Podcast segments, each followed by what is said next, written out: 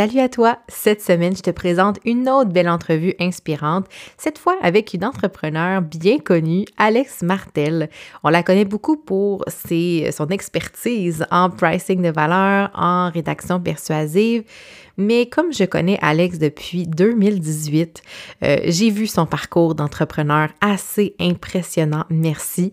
Euh, et à plusieurs occasions, on a pu discuter, elle et moi, de comment c'était de vivre avec, oui, un TDAH, mais aussi avec euh, une espèce de, de, de pli de procrastination. Et dans bien des propos qu'elle m'a confiés, je me reconnaissais là-dedans parce que c'est pas parce qu'on on a un succès qu'on ne procrastine pas. Et je pense que beaucoup, beaucoup d'entrepreneurs procrastinent certaines choses dans leur entreprise, ont du mal à faire vivre leurs vrais projets euh, porteurs, les projets coup de cœur. Et j'ai vraiment eu envie qu'Alex nous donne euh, son input sur la procrastination et l'entrepreneuriat et comment ça s'est passé pour elle pour arriver à accomplir tant de grandes choses. Alors c'est parti, bonne écoute.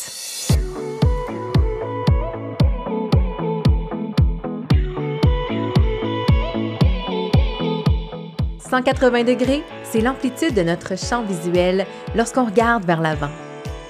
Mon nom est Mélanie Allé, je suis stratège en marketing web et fondatrice de Synapse Marketing. 180 degrés est un podcast pour t'aider à prendre de la hauteur dans ton entreprise. En solo ou avec un invité, je t'y partage des réflexions entrepreneuriales, des conseils marketing ainsi que mes meilleurs outils pour créer une entreprise au service de ta vie rêvée. Bienvenue sur le podcast 180 degrés.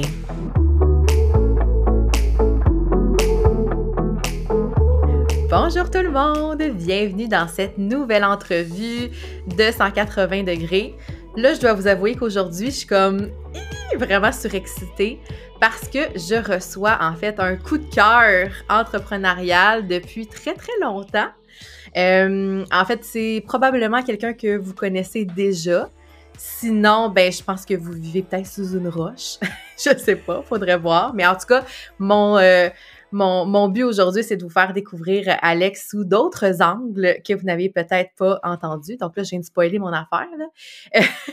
Donc aujourd'hui, j'ai le bonheur de recevoir Alex Martel. Et là, pour la présenter, en fait, j'ai euh, c'est tout un défi, présenter Alex, parce que c'est comme par où commencer? Par où prendre ça? De quel bord on aborde? En fait, je pense qu'on pourrait tous s'entendre pour dire que euh, c'est une experte en copywriting et maintenant aussi en pricing, donc euh, le pricing de valeur. Je vous invite d'ailleurs euh, à vous procurer son livre si c'est pas déjà fait. Donc, elle est aussi autrice, formatrice. La liste serait très longue. Je pense qu'on peut tous s'entendre aussi pour dire que c'est une personnalité très attachante de l'entrepreneuriat euh, québécois. Donc, euh, officiellement, bienvenue, Alex. hey, merci. Je me sens toute euh, flattée et de bonne humeur. Ben oui, je suis donc commence avec les éloges. Ah, j'aurais pu aussi ajouter que tu es une, une grande amoureuse des grues. Beaucoup de gens t'ont connu comme ça Absolument. parce que je pense qu'on s'attend pas à ça, tu sais. Ben oui, c'est clair. Les grues, ça fait partie du personnage. Et maman de crapule et d'iris. Tu vois, je trouve plein de choses à rajouter. Absolument. Puis qui sont divines et euh, magnifiques et qu'on aime. Oui. Ah oui, oui. Si vous la suivez sur Instagram, là, c'est fou. Et que vous aimez les chats, vous allez être comblé. Mm. Puis si vous aimez pas les chats, on vous veut pas. Non, c'est pas vrai. c'est ça. Tant pis pour vous, parce que nous, on ben aime les chats. Mais euh, j'écoutais euh, un documentaire Netflix sur les chats, puis il disait que c'était la deuxième chose la plus consommée sur Internet après le porno les vidéos de chats. Oh. Fait que tranche de vie, ah. voilà. les ben, chats ont quand même une place importante dans notre culture. oui, parce que quand on, se met à regarder du contenu de chats sur les réseaux sociaux, euh, on voit qu'il y, a beaucoup d'abondance de, contenu à nous montrer. C'est sans fin. Euh, pour la petite histoire, parce qu'avant de commencer à notre discussion euh, sur, sur le pricing, sur plein de, de sujets super intéressants que j'avais envie d'aborder avec toi, pour la petite histoire, j'ai envie de dire comment nous, on s'est rencontrés.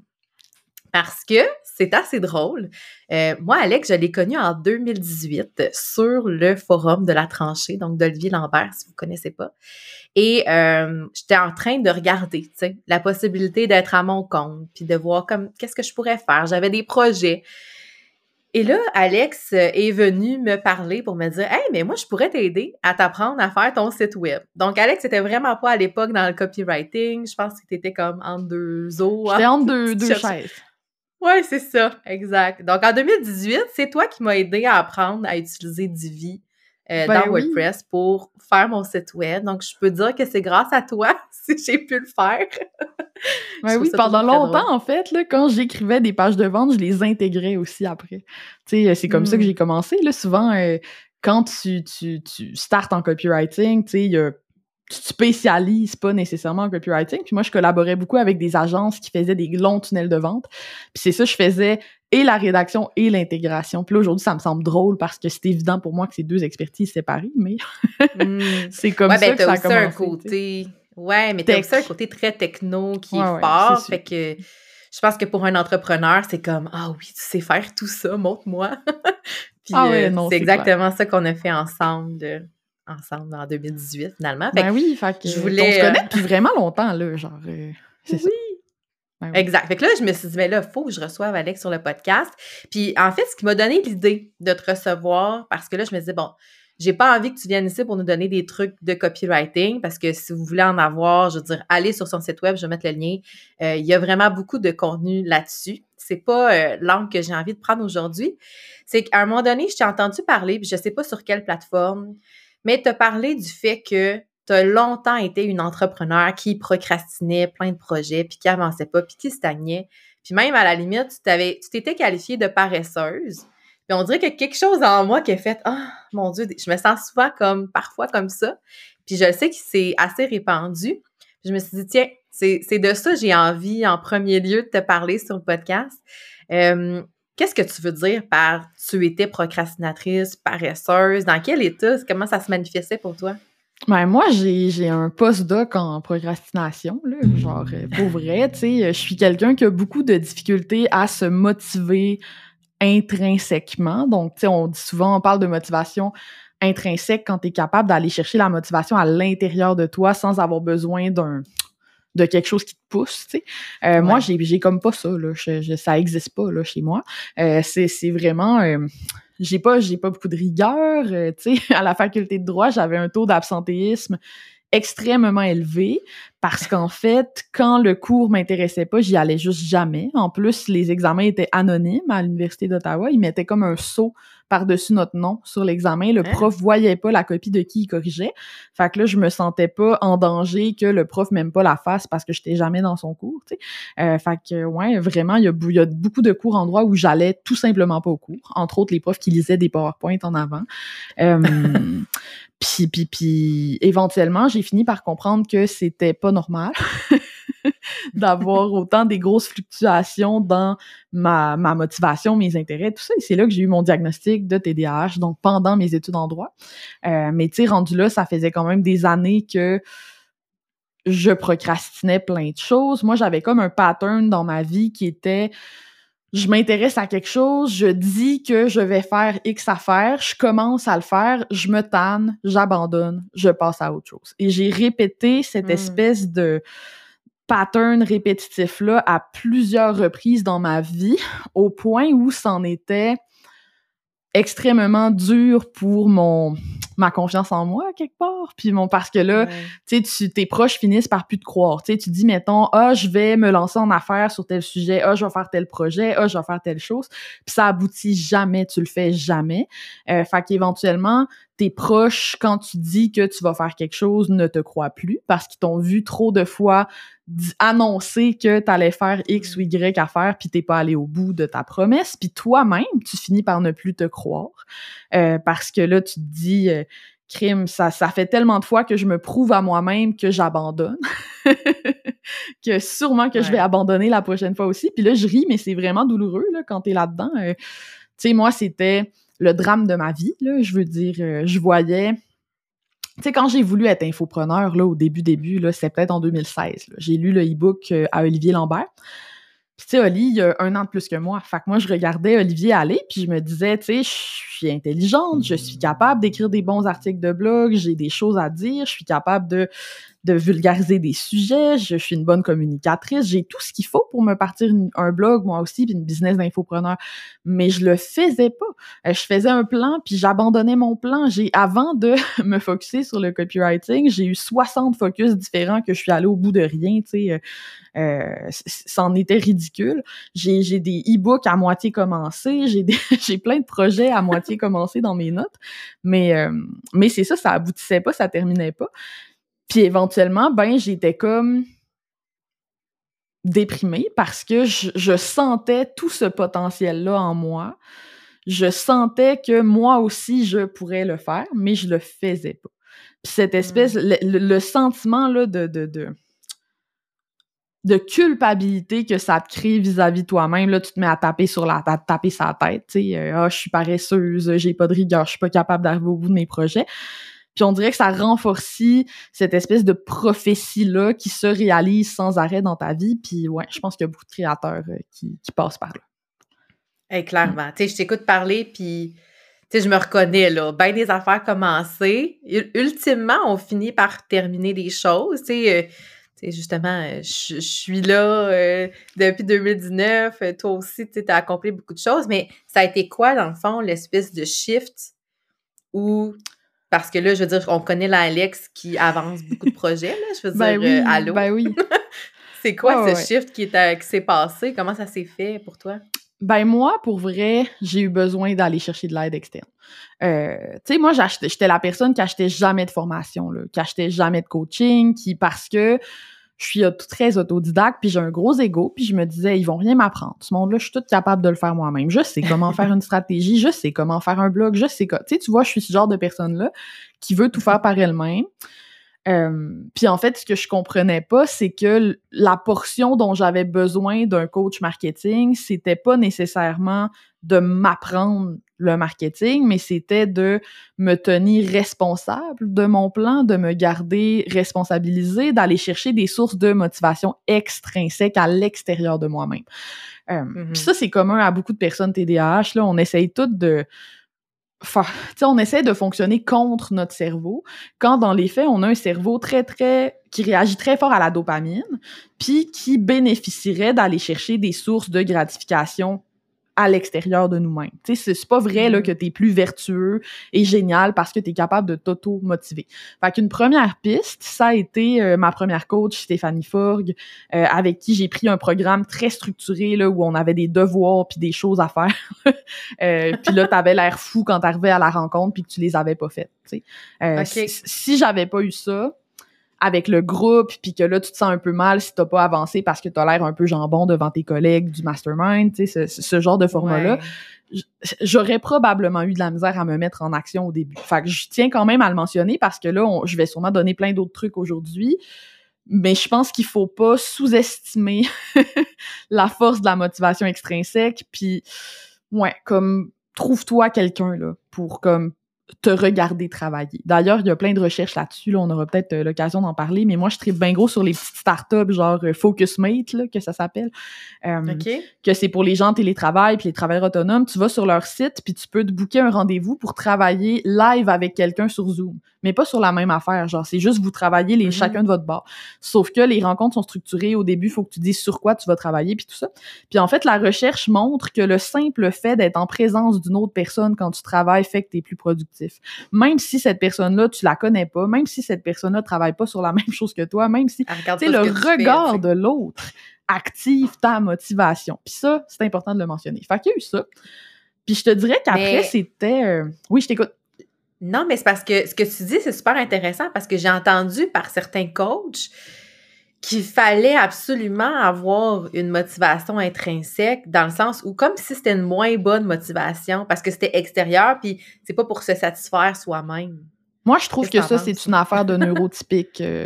Euh, qui, essaye de donner des conseils en faisant comme si ça s'appliquait à toute la planète, quand dans les faits, on a tous une chimie différente de cerveau. Puis moi, si j'attendais après ma motivation intrinsèque pour faire des choses, là, je serais encore en train de pleurer dans mon lit parce que j'ai rien fait. Là. Hmm. Genre, à un moment donné, faut accepter aussi le fonctionnement de notre neurologie. Puis genre, Tu sais, je, je, salue toutes les personnes TDAH ou qui ont des symptômes similaires au TDAH pour toutes sortes de raisons. Là, il y a beaucoup de comorbidités euh, qui nous écoutent en ce moment parce que je sais qu'il y en a beaucoup qui ont culpabilisé parce qu'ils n'ont pas été capables de la trouver, la maudite motivation intrinsèque.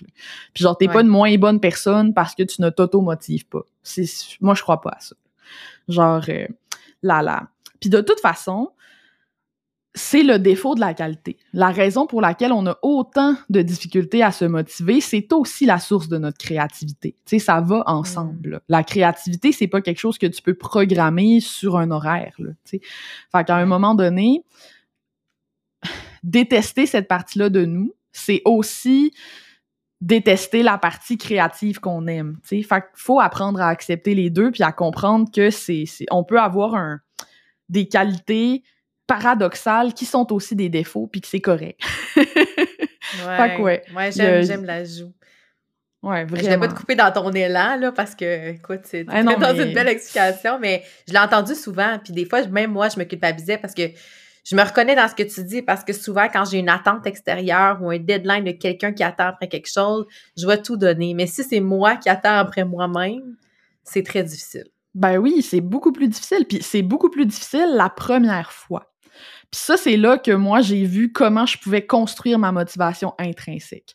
En fait, ce qui arrive, c'est que la première fois que je fais quelque chose, la première formation que j'ai créée, le premier outil gratuit, le premier webinaire, le premier live Facebook, la première, euh, le premier livre, même, toutes mes premières fois de quelque chose, j'ai besoin d'une motivation extrinsèque. Parce que mmh. mon cerveau, il croit comme pas que je vais être capable d'arriver à la fin du projet. C'est comme si là, euh, je, voyais ce que j'ai à faire, puis c'est juste décourageant. Je sais pas par quel bout le prendre. Puis là, les gens ils disent rapetisse-le en plus petite tâche. Non, non, non, non. si c'était si facile que ça, je l'aurais fait depuis longtemps. Mais par moi-même, j'y arrive juste pas la première fois que je veux faire un type de projet. Puis ce que j'ai remarqué, c'est que quand je vais me chercher une motivation extrinsèque pour la première fois, fait que mettons mon premier outil gratuit, c'est Steph qui m'a dit là, là, arrête de niaiser, telle date, je veux le voir. Si tu l'as terminé, tu vas pouvoir le partager dans mon groupe. OK? Fait que là, moi, c'était comme une grosse gratification. Je me disais, je vais aller chercher mes premières inscriptions à mon infolette si mon outil est prêt à telle date. Ben, crime, j'ai pris deux journées off, je l'ai faite en 48 heures. Puis je l'ai ramené. Et en fait, ce que ça a fait, c'est que ça a appris à mon cerveau que créer un outil gratuit, c'est facile et je suis capable de le faire. Ça fait mmh. que tous les prochains outils gratuits que j'ai créés, j'ai pu le faire par moi-même en me motivant moi-même. Parce que là, j'avais la certitude que c'était pas difficile, que j'étais capable de le faire en deux jours, que c'était le fun, que j'allais recevoir beaucoup de beaux retours positifs, tout ça. Là, la motivation intrinsèque apparaît. Puis ça, là, c'est un pattern que j'observe dans littéralement tous mes projets. Première formation en ligne, je veux tuer tout le monde, c'est vraiment difficile, mais j'ai fait une pré-vente, fait que j'ai pas le choix de la faire. J'ai une grosse motivation mmh. extrinsèque. Mes formations suivantes, tellement plus facile de les créer du, de A à Z. Tu sais, je les ai fait beaucoup plus facilement parce qu'on dirait que là, mon cerveau, il avait appris, tu es capable de faire une formation en ligne. Mon premier livre, là, Ajoute un zéro, je l'ai écrit en six semaines parce que le contrat d'édition était déjà signé. Là. Mais je sais hmm. que le deuxième va être vraiment plus facile à écrire. Parce que maintenant, je le sais que je suis capable d'écrire un livre. Mon cerveau a confiance. Genre.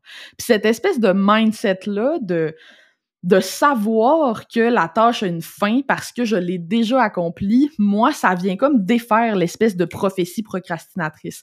Mais ça nécessite que j'aille me chercher une motivation extrinsèque la première fois que je fais quelque chose, la première fois que je fais quelque chose de nouveau. Puis de comprendre ça et d'accepter ça, ça m'a vraiment permis d'avancer. Puis là, c'est drôle parce que je projette l'image de quelqu'un qui est ultra productive. Alors que tout ce que je fais, c'est écouter mon, corps, tu finalement, ce, ce dont mon, mon, mon esprit a besoin pour être capable d'aller chercher cette performance-là, je le lui donne au lieu de me faire accraire qu'en faisant comme tout le monde, je vais y arriver moi aussi. Puis tu sais, j'ai parlé, le premier épisode de, la saison 3, fait l'épisode 56, j'ai donné en exemple, j'ai parlé en fait de la création de mon quiz. Parce que tu m'as invité cet été sur le fly à participer à un panel durant ton festival web de création de contenu. J'avais un quiz dans un cahier sur un bureau qui dormait, qui était en lien avec la création de contenu. Là, ça a fait un plus un. Alex attend après moi, elle en a besoin la semaine prochaine. Un plus un, je l'ai fait. Merci, bonsoir. Alors que ça faisait genre des mois que ça dormait. Fait que je, je, je relate en mauvais français avec ce que tu dis parce que je pense que le fait de savoir que j'avais la possibilité de le partager à ta communauté dans le cadre du festival, de savoir que tu attendais après moi, il y a eu comme l'effet de levier euh, motivationnel assez fort. Ben oui. Puis tu sais, c'est beau, là, tout ce discours-là qu'on peut s'auto-motiver avec notre pourquoi, là, puis mais mm. genre, c'est pas une réalité pour tous les humains. Puis moi, c'est ça, en fait, que je trouve difficile avec les conseils de productivité, c'est que, hey, j'ai déjà voulu me faire un blog sur la productivité, là, tranche de vie, là, parce que c'était tellement l'angoisse de ma vie que je me documentais tellement là-dessus que j'étais comme, on dirait que j'ai un doc en productivité, tu sais.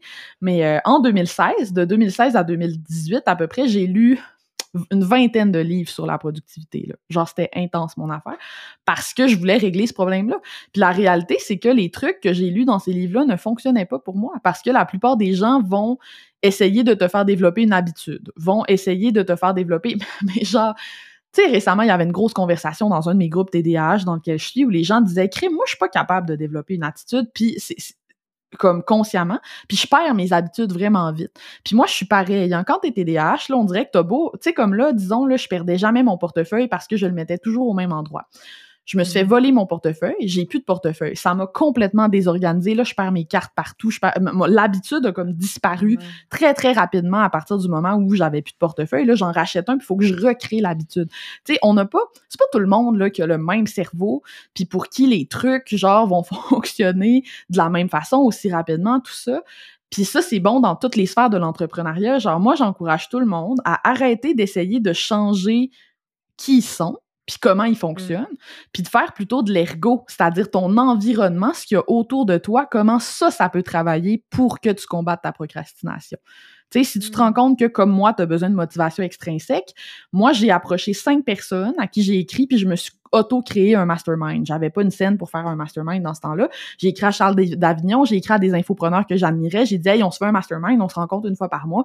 Je me suis entourée comme ça, puis je suis allée créer cette motivation extrinsèque-là par moi-même, même. Parce qu'à un moment donné, mm. euh, je voyais bien que ça fonctionnait pas sinon. Hmm. Fait que c'est vraiment genre ton truc numéro un pour. C'est, euh, c'est mon truc, ouais, ultime, là, vraiment. Là. Euh, ultime. Ah ouais, vraiment. Le deuxième, je te dirais, qui a été un gros apprentissage pour moi, c'est d'avoir plus de temps libre. De pas avoir un horaire Mm. Tu sais, encore là, un truc de productivité qu'on voit vraiment souvent, fais des pomodoro, euh, bloque des temps dans ton horaire, puis ce temps-là, il est réservé à telle chose, tout ça. Mais moi, en fait, à toutes les fois que j'essayais d'appliquer ces bons conseils-là, ça ne fonctionnait pas, ça stickait pas. Ça faisait que j'avais un bloc qui était censé être pour écrire ou j'avais un bloc qui était censé être pour de la création de contenu, mais là, là, mon cerveau, ça, il tentait pas de créer du contenu. Et donc, il se produisait juste rien.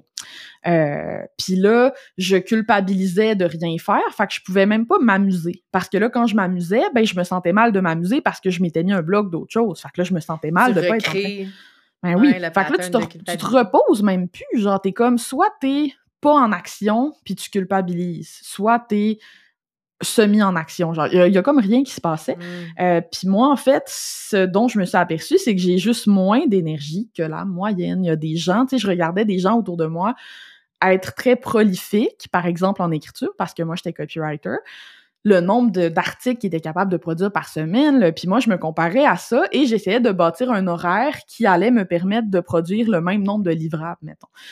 Puis là, à un moment donné, il a fallu que j'accepte que moi, mon processus, quand j'écris, il y a beaucoup de marinade, il y a beaucoup de réflexion. J'ai besoin de trous, en fait. Et là, c'est quand j'ai commencé à radicalement alléger mon horaire que, comme paradoxalement, je suis, je me suis mis à là, je peux pas croire que je vais dire ça dans un podcast, mais à chier du contenu. Genre, littéralement, là, comme, tout a changé, tu sais, je me suis mis à être beaucoup plus créative, beaucoup plus constructive, productive, alors que j'avais moins de tâches dans mon horaire. Parce qu'en fait, c'est ce dont mon cerveau avait besoin pour être créatif. Puis c'est ce dont mon cerveau avait besoin pour que cette création de contenu-là se passe. Euh, tu sais, fait que tous les tests là, que tu peux faire pour savoir, euh, bon, mettons, c'est quoi ton chronotype? Est-ce que tu es plus du matin ou du soir? Euh, c'est quoi ton... Euh, T'es ours, moi je suis, je suis lion. Fait que tu sais, euh, savoir c'est quoi ton chronotype, c'est quoi ton meilleur horaire de sommeil, c'est quoi les moments dans la journée où t'es vraiment productif, c'est quoi, euh, tu sais, moi je sais qu'une rencontre Zoom, genre j'en fais une, puis après ça je veux tuer tout le monde, puis j'ai plus d'énergie. Là, après notre entrevue, là, j'ai un live, là, puis euh, c'est tout ce que je fais dans ma journée là. Aujourd'hui, tout ce que je faisais dans ma journée, c'était des zooms. Parce que quand je fais des zooms, man, j'ai plus de juge. Fait que, apprends à te connaître comme ça, puis construis ta productivité autour de toi. Au lieu de toi essayer de te changer pour suivre les conseils de Joe de la productivité. Ça, là, hmm. ça a changé ma vie, définitivement. On peut avoir un Amen! Amen, hein? Ouais, c'est fou parce que, tu sais, moi, je suis une bonne... Euh, je, suis une bonne cliente pour... Euh, les formations de productivité, des trucs, puis j'ai vraiment beaucoup essayé euh, de choses. Là, j'essaye de structurer l'horaire avec des blocs, mais des fois, c'est un bloc, c'est comme. Euh, c'est un bloc de temps réservé, tu sais. Mais je sais pas à quoi, tu sais. Mais ça me parle parce que c'est vrai qu'il n'y a pas beaucoup d'espace dans l'horaire. Visuellement, c'est. Des fois, c'est un peu angoissant quand tu regardes ta semaine à venir, tu es comme. Oh, tu sais. Ah ouais, tout à fait. Puis, tu sais, te, bloquer des journées où tu es juste en, production, tu sais, juste pour toi, pas pour des clients, pas pour. Euh, mm pas pour des zooms, tu sais, de, de, juste ça, là, comme bloc des journées dans ton calendrier, man, là, pour laisser de l'espace, laisser respirer ton, ton, ton génie créatif, ça, c'est super important. Ouais, Mais, euh, ouais. Fait que je te dirais, pour moi, les étapes de mon déblocage de procrastination, ça a vraiment été, en premier, accepter que j'ai besoin d'une source extrinsèque de motivation. En deuxième, réaliser que quand j'ai fait quelque chose pour la première fois, après, c'est plus facile. Fait que ça, c'est vraiment empowering parce que là, tu réalises que OK, c'est pas une condamnation à vie. Une fois que je vais l'avoir fait, tu sais, comme là, t'as fait un quiz, là, je te demanderais de refaire un quiz demain matin, Mélanie, tu le ferais bien plus rapidement. Oh ouais, parce que tu sais... des quiz, là. ah ouais, genre, tu sais tout ce qu'il y a à faire, tu sais comment ça marche, puis tu sais que t'es capable de le faire, puis que ça t'a apporté des résultats. Tu sais, il y, a de quoi de vraiment... Euh, on dirait que ton cerveau, il apprend dans ce contexte-là. effectivement. Fait qu'il y a ça. Puis, euh, adapter ton environnement plutôt que t'adapter toi en tant que personne. Hmm, elle est vraiment super intéressant. Puis dans le fond, il y a un deuxième volet qui est pas tellement, j'ai l'air de sauter du coq à l'âne parce que c'est pas vraiment lié à la procrastination puis à, ce qu'on vient de discuter ensemble. C'est que en fait, on fait partie toutes les deux d'un mastermind. Puis cet été, on s'est réunis, euh, la gang des, du mastermind. Puis à un moment donné, on a eu une discussion sur l'échelle de valeur. Donc dans le fond, comment on on, quantifie, comment on, voyons, on fait notre pricing d'offres quand on a plusieurs offres différentes, comme du 1 à 1, des formations, membership. Puis cette discussion-là m'a vraiment interpellée parce que je pense que c'est quelque chose qu'on fait comme entrepreneur très, très souvent comme erreur, de mal graduer nos offres, d'évaluer notre 1 à 1. Fait que là, j'ai comme plein de questions pour toi parce que je sais que ça va être euh, parlant pour, euh, pour ceux et celles qui vont écouter le podcast. En fait, ma première question pour toi, c'est quoi l'erreur finalement que les entrepreneurs font quand ils offrent du 1 à 1 dans leur offre de service, mettons? Que tu vois en fait, souvent. La grosse erreur que je vois vraiment souvent, c'est le coach ou le consultant ou le conseiller, peu importe, euh, qui commence à avoir vraiment beaucoup de clients en individuel. Fait que là, cette personne-là est comme Wow, tu sais, ça marche bien mes affaires, beaucoup de gens veulent avoir accès à mon expertise, mais j'ai plus de temps. Donc, pour sauver du temps, je vais faire de la formation ou je vais faire des groupes ou je vais faire, bon, là, tu, commences à prendre des formes à ton produit ou ton service euh, dans l'objectif de scaler, d'aller chercher plus de gens. OK? Ce qui semble tout à fait logique. Et là, donc, la personne crée son programme de groupe, met beaucoup d'énergie sur la page de vente, dans le lancement et en vend très peu. Et là, m'écrit pour me dire c'est bizarre parce que mon lancement n'a pas vraiment marché sur ma formule de groupe. Tout le monde a acheté de l'individuel à la place. Fait que j'ai l'impression que ma clientèle, tout ce qu'ils veulent, c'est travailler en individuel avec moi. Puis là, ils me disent hmm. tout le temps ça, tu sais. Ah, moi, les programmes de groupe, ça marche pas pour moi parce que mes clients à moi sont spéciaux. Ils préfèrent travailler en individuel avec moi. Et là, ça m'énerve parce que ces gens-là, ce qu'ils comprennent pas, c'est que c'est leur faute si les gens ont acheté de l'individuel. Puis pourquoi est-ce que les gens ont acheté de l'individuel? Ben, c'est parce que l'individuel, Mélanie, c'est ce qui vaut le plus cher. Moi, au niveau où je suis rendue dans ma business, quand j'ai besoin de me faire aider sur un sujet, c'est bien rare que je vais acheter une formation. Je vais être bien honnête avec toi. Là. Je cherche pas. Tu sais, moi, j'ai récemment, je parlais un peu des trois archétypes de travailleurs autonomes. Là. Pour moi, il y en a trois. Tu as l'exécutant, qui est comme hmm. la personne à qui tu donnes une tâche puis a fait la tâche. Okay. Tu as le conseiller qui et consultant qui va faire du one-on-one, qui va te donner des conseils, et tu le réalisateur qui vraiment accomplit quelque chose pour toi, mais insuffle son expertise dans ce qu'il accomplit. Fait que, par exemple, un copywriter, une graphiste qui fait plus que de l'exécution, tu sais, qui te donne des conseils, qui a de l'initiative. Moi, je m'entoure de réalisateurs au stade où je suis dans ma business parce que ça a beaucoup de valeur pour moi d'engager quelqu'un qui, qui, qui, en 1-1, me fait bénéficier de son expertise à ce niveau-là. C'est ça que je recherche. C'est ça qui a le plus de valeur. Si tu dis à ton client, pour 1000 pièces, tu peux aller dans une formation de groupe ou pour 150 pièces de l'heure, tu peux venir me consulter en 1-1. Quel client qui a une tête sur les épaules ne va pas prendre le 1-1? Genre, c'est, tu sais, tu viens de en fait, c'est que tu positionnes ton coaching individuel ou ta consultation ou ton offre individuelle tellement à un prix qui est près de ton prix de groupe que les gens seraient idiots de ne pas choisir d'aller avec l'individuel.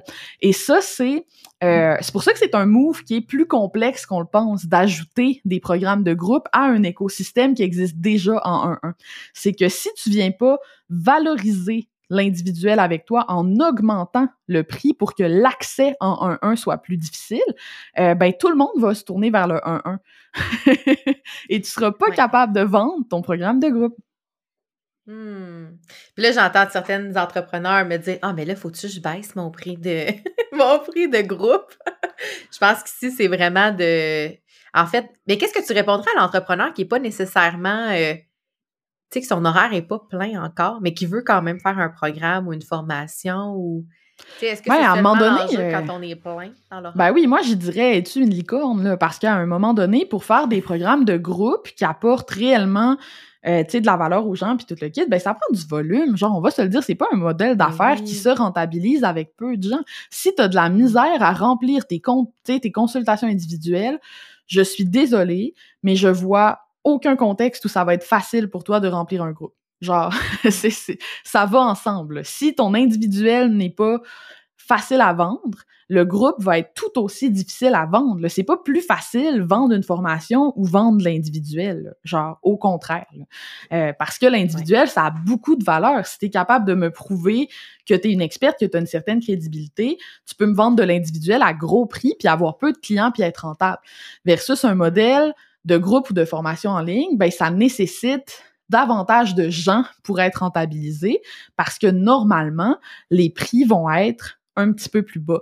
Bon, c'est sûr qu'il y a des gens qui vendent des programmes de groupe à gros prix, là, mais encore là, tu vas voir l'individuel de ces gens-là, il va être encore plus cher.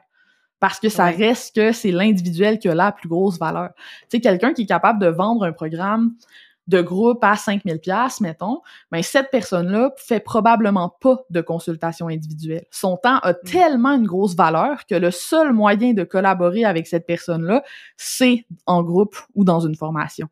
Fait que c'est vraiment euh, en fait, c'est de comprendre que quand tu donnes un prix à quelqu'un, la personne n'évalue pas la valeur en, silo. Elle se dit pas genre ah oui cette formation là ça vaut définitivement 1700 dollars. Elle va checker combien ça coûte ton individuel puis elle compare les deux. c'est certain. Ben genre tout le monde le fait. Tellement logique. tu sais aussi toi je ce que ce que j'ai remarqué aussi avec les, années ben les mois c'est toute la place que tu as, laissée pour les petits produits. Tu sais parce qu'on te connaît comme ben moi je te vais te proclamer la queen's pricing, tu sais. Puis tu sais, souvent, les gens associent pricing de valeur à charger vraiment cher, tu sais, parce que c'est sûr que ce serait le raccourci à prendre avec le titre de ton livre, tu sais, ajoute un zéro. Absolument. On pourrait dire, ah, ben, elle veut qu'on charge plus cher. Oui, mais pas euh, dans toutes les circonstances, puis pas à n'importe quel prix. Fait que, tu sais, c'est quoi ton, ton thinking par rapport, par exemple, à ton nouveau membership? Tu sais, avec le prix super accessible que tu offres, on s'entend qu'un entrepreneur qui n'est pas capable de faire du volume, c'est suicidaire, là, tu sais. Absolument. Absolument. Puis, puis, tu vois, tu mets le doigt dessus. C'est de comprendre, en fait, que tes prix, c'est un écosystème, puis ça, c'est connecté directement sur ton modèle d'affaires. Puis c'est pas mm. tous les modèles d'affaires puis toutes les stratégies marketing qui sont capables de nourrir les mêmes offres. Euh, tu sais, je le mentionnais tantôt, si t'es un réalisateur, OK? Mettons, toi, tu es un copywriter vraiment expert qui apporte des gros résultats à tes clients. Ou toi, tu es une graphiste, ça coche comme aimer ma graphiste, puis là, tu apportes vraiment des bons résultats à tes clients. Ben, tu peux charger des prix élevés pour des prestations 1-1, puis tu n'auras pas besoin d'avoir une visibilité immense pour aller générer un revenu très intéressant. Parce que euh, tu vas prendre peu de clients à prix élevé, juste par le bouche à oreille. Je veux dire, tu fais, tu fais le logo ou le site web d'une personne euh, qui a un certain rayonnement. Cette personne-là, si elle a moindrement un, peu de gentillesse en elle, va parler de toi et rapidement, mm. euh, tu finis par te faire un, bon roster de clients intéressants et tu peux être bien plus rentable que bien du monde qui vend des formations en ligne. Si tu veux vendre du groupe ou des formations, ben le volume apparaît. Puis plus tu veux vendre un produit qui est peu cher, plus tu dois en vendre beaucoup pour générer un revenu. C'est une réalité. Mm. Fait que moi, quand je, tu sais, j'ai appelé mon livre Ajoute un zéro parce que quand tu appliques le pricing de valeur, tu te mets à considérer ces variables-là. Puis l'impact habituellement, c'est que ton revenu va augmenter. Puis tu vas avoir aussi, tu vas aussi avoir des zéros de plus dans les heures libres dans ta semaine, by the way. Genre, ça vient vraiment t'ajouter du temps et de l'argent dans ta vie. Mais c'est pas vrai que la méthodologie du pricing de valeur te fait toujours arriver à un prix élevé. En fait, tu peux appliquer cette méthodologie-là et constater que tu devrais baisser ton prix parce que la valeur perçue est pas assez élevée. Puis moi, au stade où j'en suis maintenant, j'ai mis beaucoup d'énergie à me bâtir une grosse communauté. Euh, ma communauté n'est pas encore énorme, mais à mon échelle à moi, elle est énorme. Tu sais, moi, j'avais 1000 abonnés à mon infolette, j'étais déjà tout excitée. Là. Fait que, là, au moment où on enregistre ça, je suis à 16 000. c'est extrêmement excitant pour moi. Là. Genre, je suis vraiment fière d'avoir bâti cette audience-là. Euh, j'ai mis beaucoup d'énergie dessus. Et là, j'ai atteint une audience qui a une taille assez grande pour que vendre un produit à 17 dollars, ce soit intéressant. Puis là, ce qui est cool, c'est qu'un produit à 17 dollars, comme la perception de valeur n'a pas à être très élevée, mais je peux me permettre de faire un produit qui est très léger à offrir pour moi aussi. Tu sais, mon membership, on s'entend, c'est audio seulement. ce matin, euh, hier matin, c'est-à-dire quand j'ai fait mon moment dans Joyeux Chaos, j'étais en pyjama, là, tu sais. Euh, je venais mm. de me lever, j'étais assise ici à mon bureau, en pitch, je, buvais genre mon café, j'étais couettée, j'avais même pas mes lunettes, là. Tu sais, je veux dire, c'était... c'est génial parce que j'ai pu créer un véhicule qui est très facile à soutenir pour moi, et je me sens très à l'aise de le vendre parce que le prix est bas et je sais que les gens en ont pour leur argent à 17 pièces par mois. Mais avoir voulu lancer ce produit-là il y a même juste deux ans, j'aurais pas pu le rentabiliser. Ça aurait même pas été une question de valeur perçue, ça aurait été une question de j'ai pas une assez grosse audience pour rentabiliser ce, produit-là à ce prix-là. Et donc, je me serais tournée vers autre chose, tu sais. Euh, mais définitivement, moi, j'adore les petits produits, là. Genre, euh, je m'en vais vraiment dans cette direction-là. Euh, là, je révise bientôt le prix de ma plus grosse formation en copywriting. Je sais pas quand est-ce que tu vas sortir l'épisode, mais je suis, je suis là-dedans, tu sais. Puis mon but, en fait, ça va être d'avoir une formation à prix très élevé, tu sais, dans les quelques milliers de dollars. Et tous mes autres produits, j'aimerais qu'ils soient 500 pièces et moins. L'ensemble de mes autres produits. Hmm. Euh, et plusieurs produits en bas de 100 dollars. Fait que c'est dans cette direction-là que je m'en vais parce que j'ai choisi d'avoir une entreprise où je vais chercher beaucoup, beaucoup, beaucoup, beaucoup, beaucoup de gens, euh, mais pas nécessairement euh, donner beaucoup de temps à un un, pas nécessairement suivre mes clients activement sur le long terme parce que moi, j'aille ça. Si toi, t'aimes ça, bravo. oui, j'aime ça. Je te confirme, je suis une grande fidèle. Euh, j'ai les mêmes clients depuis trois ans. J'en ai qui ah, oui. Moi, moi, je, moi, on se parle de six mois, là, puis je suis comme, ah, je suis tannée, là, je changerais. Ben, j'exagère. Next. Ouais, c'est ça. J'exagère, mais pour vrai, j'ai pas une grosse tolérance à faire des suivis, à faire du 1-1. J'ai besoin de changement, tu sais. Fait que, il y a tout ça aussi qui hmm. joue, là. Genre, une business de, de volume, c'est pas pour tout le monde. Tu sais, il y a des gens qui préfèrent le contact proche. Puis je respecte beaucoup ces gens-là, j'admire beaucoup ces gens-là. Tu sais, faut, bâtir en fonction de nous ce qu'on préfère aussi. Mm. Ouais, c'est ça. Puis c'est sûr que là, on sort, j'ai l'impression, d'une grosse tendance. Ben, on n'en sort pas complètement, remarque, là, mais d'une tendance aux, fameuses euh, offres premium, si on veut. Dans ma tout le mm-hmm. monde parlait, ça te prend une offre premium, une offre signature. Tu sais, il y a plusieurs noms pour, euh, pour tout ça. Puis c'était comme présenté comme la seule façon de vivre de ta business, tu sais, convenablement. Puis c'est venu avec, tu sais, je l'ai vu dans les clients qui sont venus vers moi en accompagnement, tu sais, il y en a beaucoup qui avaient eu ce genre de formation avec des discours-là. Fait qu'ils avaient tout comme bâti une offre premium, mais tu sais, sans réflexion vraiment sur quel genre de modèle d'affaires ils voulaient pour leur business. Ben oui, puis comment je la comment je vais valoriser cette offre premium là, tu sais, puis est-ce que les gens vont être déçus? Parce que moi si j'achète quelque chose de 10 000 dollars là, t'as intérêt à me livrer quelque chose qui va me, me, me, me, me, flabbergaster, là. Sinon, je vais me sentir, je vais sentir que tu m'as volé. T'as pas envie que tes clients sentent que tu les voles, by the way. C'est pas le fun. Euh, mm. Fait que, tu sais, moi, ce que j'aime pas du premium, en fait, c'est qu'il faut donner beaucoup quand on demande beaucoup. Puis moi, je suis paresseuse. Je te l'ai dit tantôt, Mélanie. moi, j'aime ça, tu sais, donner du contenu préenregistrer, puis aller me coucher, puis aller prendre un bain, puis faire des trucs live qui, qui sont le fun pour moi, puis qui me demandent pas nécessairement beaucoup d'énergie, puis écouter mon mon flow, tu sais, j'ai pas les, les j'ai pas les aptitudes que ça prend pour donner un programme premium à la hauteur de ce que ça vaut un programme premium. Fait que je le fais pas. Mm. La seule chose premium que je fais, c'est ma certification. Il y en a six, ça dure un an, puis c'est tout. C'est la seule chose. J'ai six clients en mm-hmm. individuel dans mon année, et c'est ma capacité maximale c'est correct que ce soit ma capacité maximale. Puis c'est ça que j'aime pas des espèces de discours de tout le monde devrait faire ci, tout le monde devrait faire ça. Genre, c'est pas vrai que tout le monde a les aptitudes, les compétences, l'envie, les capacités, les qualités qu'il faut pour que le modèle d'affaires premium soit idéal pour eux. C'est juste pas vrai. Euh, de la même façon que c'est pas sais, il y a Hélène Sarah, là, que tu dois connaître, euh, Bécotte, euh, qui est spécialisée en mathématiques, qui a fait un calculateur de génie pour voir si ça vaut la peine de créer une formation en ligne, pour faire prendre conscience mm. aux gens. Regarde, c'est quoi le coût de créer une formation en ligne. Regarde, c'est quoi la grosseur de ton audience. Regarde, essaie de faire les chiffres un peu. Là, ça vaut-tu vraiment la peine pour toi de créer une formation? Ou c'est un besoin que tu t'es créé parce que les gens qui créent des formations sont très visibles, parce qu'ils ont un modèle d'affaires qui nécessite qu'ils soient très visibles. Mais des mm. gens qui font beaucoup plus d'argent que les formateurs dans l'ombre, il y en a plein, là. ben oui. fait que c'est ça qui me c'est ça que je trouve tough, tu sais, euh, moi quelqu'un qui m'a beaucoup éduqué sur les petits produits, j'ai un ami entrepreneur qui fait bien plus d'argent que moi avec un produit à 47 pièces.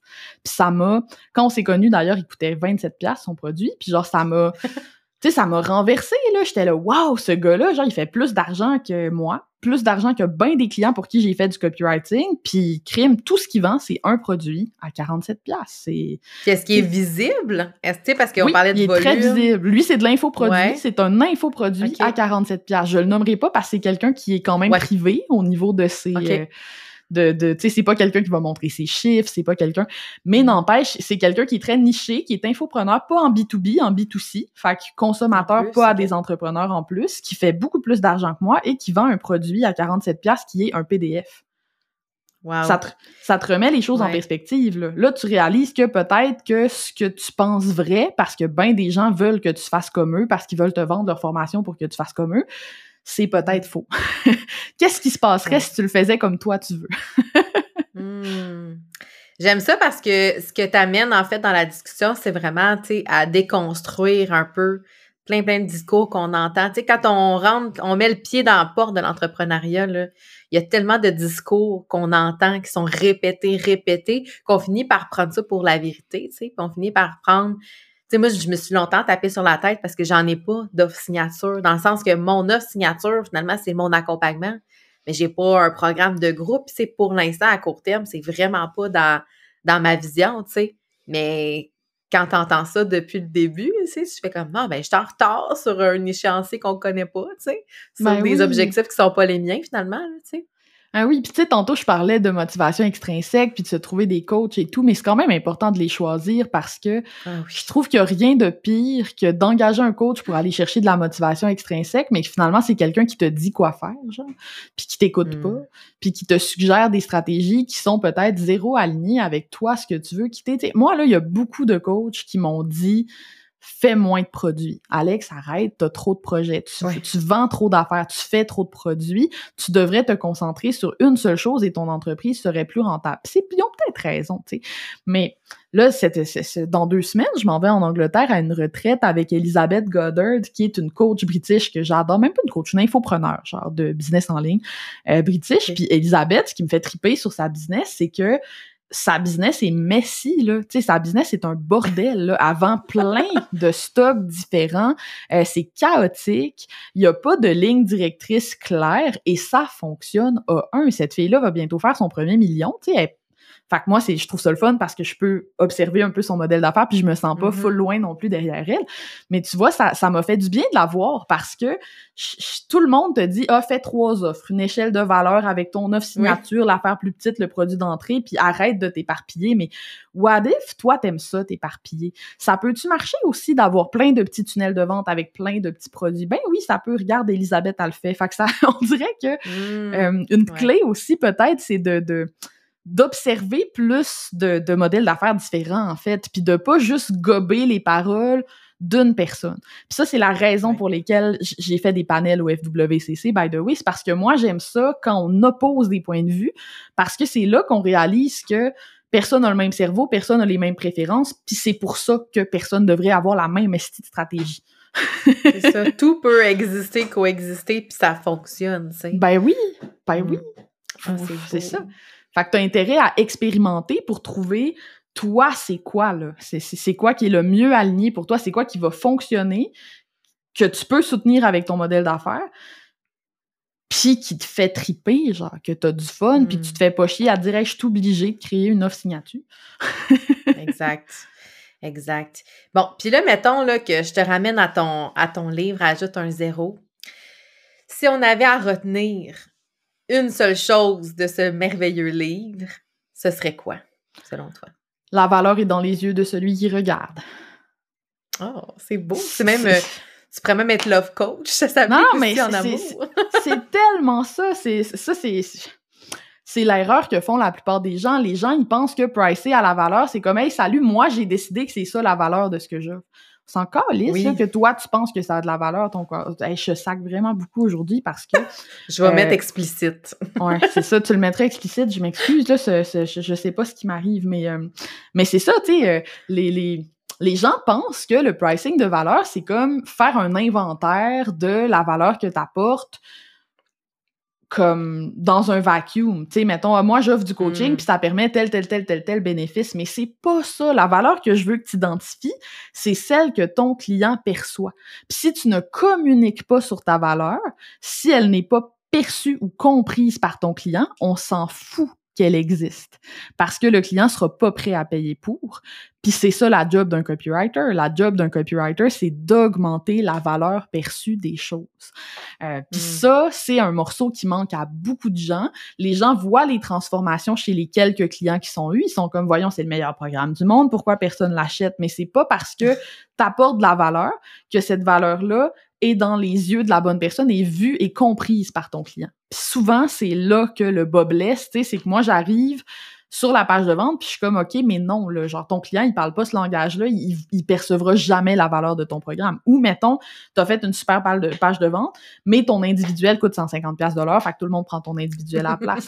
tu sais, c'est ça. excellent exemple. Tout ça, ça joue sur la valeur perçue, puis s'il y a un concept que, que j'aime de mon livre, puis que je répète, c'est bien celui-là. Hmm. Hmm. Wow, génial. C'est vrai que ouais, ça s'applique aussi en amour. Fait que tu pourrais euh, faire un, mini, un mini programme sur le dating. Ouais, en tout cas, je mets. Ça fait temps que je suis avec Marc, là, je suis pas full euh, pro du dating. Ah, j'avoue. Malheureusement. Ouais, c'est ça. Nous, on est des, dans des relations long terme en plus. Je sais pas pourquoi ben on parlerait de dating, hein, finalement. Non, c'est ça. On s'évade. Puis écoute, Alex, d'abord, je veux te dire merci euh, pour la belle discussion parce qu'écoute, ça, ça foisonne dans ma tête. Puis je suis sûre que ceux et celles qui vont écouter aussi. Mais comme dernière question, en fait, j'ai envie de t'offrir l'opportunité de partager un outil avec ceux qui vont écouter. Fait que soit un de tes outils à toi, un outil que tu as découvert récemment que tu aimes bien, puis je mettrai le lien. Euh, tu m'as un peu tendu une perte euh, dans notre pré-discussion de podcast, mais je pense que je vais plugger Jasper parce que je suis Jasper, qui est mon nouveau meilleur ami. Euh, je l'ai présenté à mon éditrice. Elle m'a dit Alexandra, merci tellement de m'avoir euh, introduite à Jasper. Je suis vraiment contente de l'avoir rencontré. Euh, Jasper étant une intelligence artificielle, donc un logiciel d'intelligence artificielle basé sur GPT-3, qui permet d'écrire des choses. Et je m'en sers depuis à peu près bientôt huit mois. J'arrête pas de dire sept mois, mais le temps avance. Mm. Fait que bientôt huit mois que je, je, que j'utilise ce logiciel-là euh, pour écrire mes articles de blog, pour brainstormer, pour pallier à toutes les choses que j'aime moins de l'écriture. Puis tu sais, tantôt au début du podcast, on parlait de procrastination. Euh, moi, par exemple, Mm. j'ai beaucoup de facilité à choisir mon sujet, faire la recherche, planifier de quoi je vais parler. Puis souvent, ça bloque euh, vers le milieu. là. Comme écrire une conclusion, j'ai Ouais. ça. Euh, Il y a souvent un paragraphe que j'ai pas envie d'écrire, fait que là, je fais plus rien, tu sais, des choses comme ça. Puis ce que j'aime avec Jasper, c'est que quand tu payes pour le plan du milieu, pas le plus cher, mais le, lui au milieu, euh, tu peux comme utiliser en boss mode, où là, tu peux utiliser l'intelligence artificielle, mais juste quand t'en as besoin pendant ton processus d'écriture. Puis euh, c'est vraiment cool. Fait que, ouais, j'ai un lien affilié. Si vous avez le goût d'avoir 10 000 mots gratuits, c'est lesmotspourvendre.com slash Jasper, J-A-S-P-E-R. There you go. Ouais, je vais Mon mettre le lien dans les notes de l'épisode. Ben, c'est- écoute, je suis en train de tester, grâce à toi d'ailleurs, chère influenceuse que tu es, le boss mode, justement. Puis j'avoue que c'est c'est impressionnant. C'est vraiment hot, hein? impressionnant ce qu'on. Ah ouais, ouais. Puis là, j'ai j'ai écouté un peu là, le genre de webinaire ou des vidéos, tu sais, que, que Jasper propose pour expliquer comment ça fonctionne. Puis là, je découvre des nouvelles façons que je pourrais travailler pour certaines rédactions. C'est sûr que, c'est la question que je pense que mes clients vont me poser, c'est, tu sais, c'est-tu parfait du premier coup? C'est-tu un Ben texte qu'on peut signer? Non, on s'entend. Faut gérer, euh, faut gérer Ben oui. nos attentes. En fait, c'est une un- excellente base. Moi, je dis souvent que c'est un assistant, c'est pas un remplaçant. Puis les meilleures Mhm. personnes, tu sais, les personnes qui sont les mieux préparées à utiliser un outil comme Jasper, ce sont les gens qui ont déjà des bonnes bases en rédaction. Tu sais, si tu Ouais. sais déjà créer du bon contenu, Jasper va juste te permettre d'en créer plus rapidement. Si par contre tu Mhm. ne sais pas créer du bon contenu, tu vas, ça sert à rien là, achète pas Jasper. Genre, tu t'arriveras à rien Ouais, de c'est toute ça, façon. ça va. Ça prend un éditeur humain intelligent pour le guider puis pour tu sais, réécrire des fois. là. Mm, absolument. Exact. ben, c'est un super outil à explorer, en tout cas. Fait que je vais mettre tous les liens. Puis, euh, en fait, euh, un énorme merci, Alex. C'est vraiment intéressant. Je suis contente de t'avoir entendu euh, parler de ta procrastination. Je trouve que ça rend légitime la nôtre, en tout cas la mienne. Je sais pas Ben pour ceux oui. qui vont écouter. On est Fait une gang un de créatifs procrastinateurs dans, dans ce monde. Ouais. Ouais, Ouais. je pense qu'il y a une étude à faire là-dessus. Absolument. Eh, merci Mélanie Ouais. euh, pour l'invitation puis pour le sujet. Ça fait changement de mes sujets habituels. Je suis vraiment contente. Oui, vraiment contente. Fait qu'un gros merci, puis euh, bye tout le monde! J'espère que tu as aimé cet épisode d'entrevue avec Alex. En tout cas, moi, j'ai adoré ma discussion. Et euh, je t'invite en fait à encourager le podcast en y laissant une note de 5 étoiles sur la plateforme d'écoute de ton choix. Ça fait vraiment une belle différence au niveau du rayonnement du podcast. Alors, toujours un plaisir aussi que tu viennes me jaser en privé pour me donner tes impressions de l'épisode. Et sinon, ben, je vous dis à la semaine prochaine avec un autre épisode. À bientôt!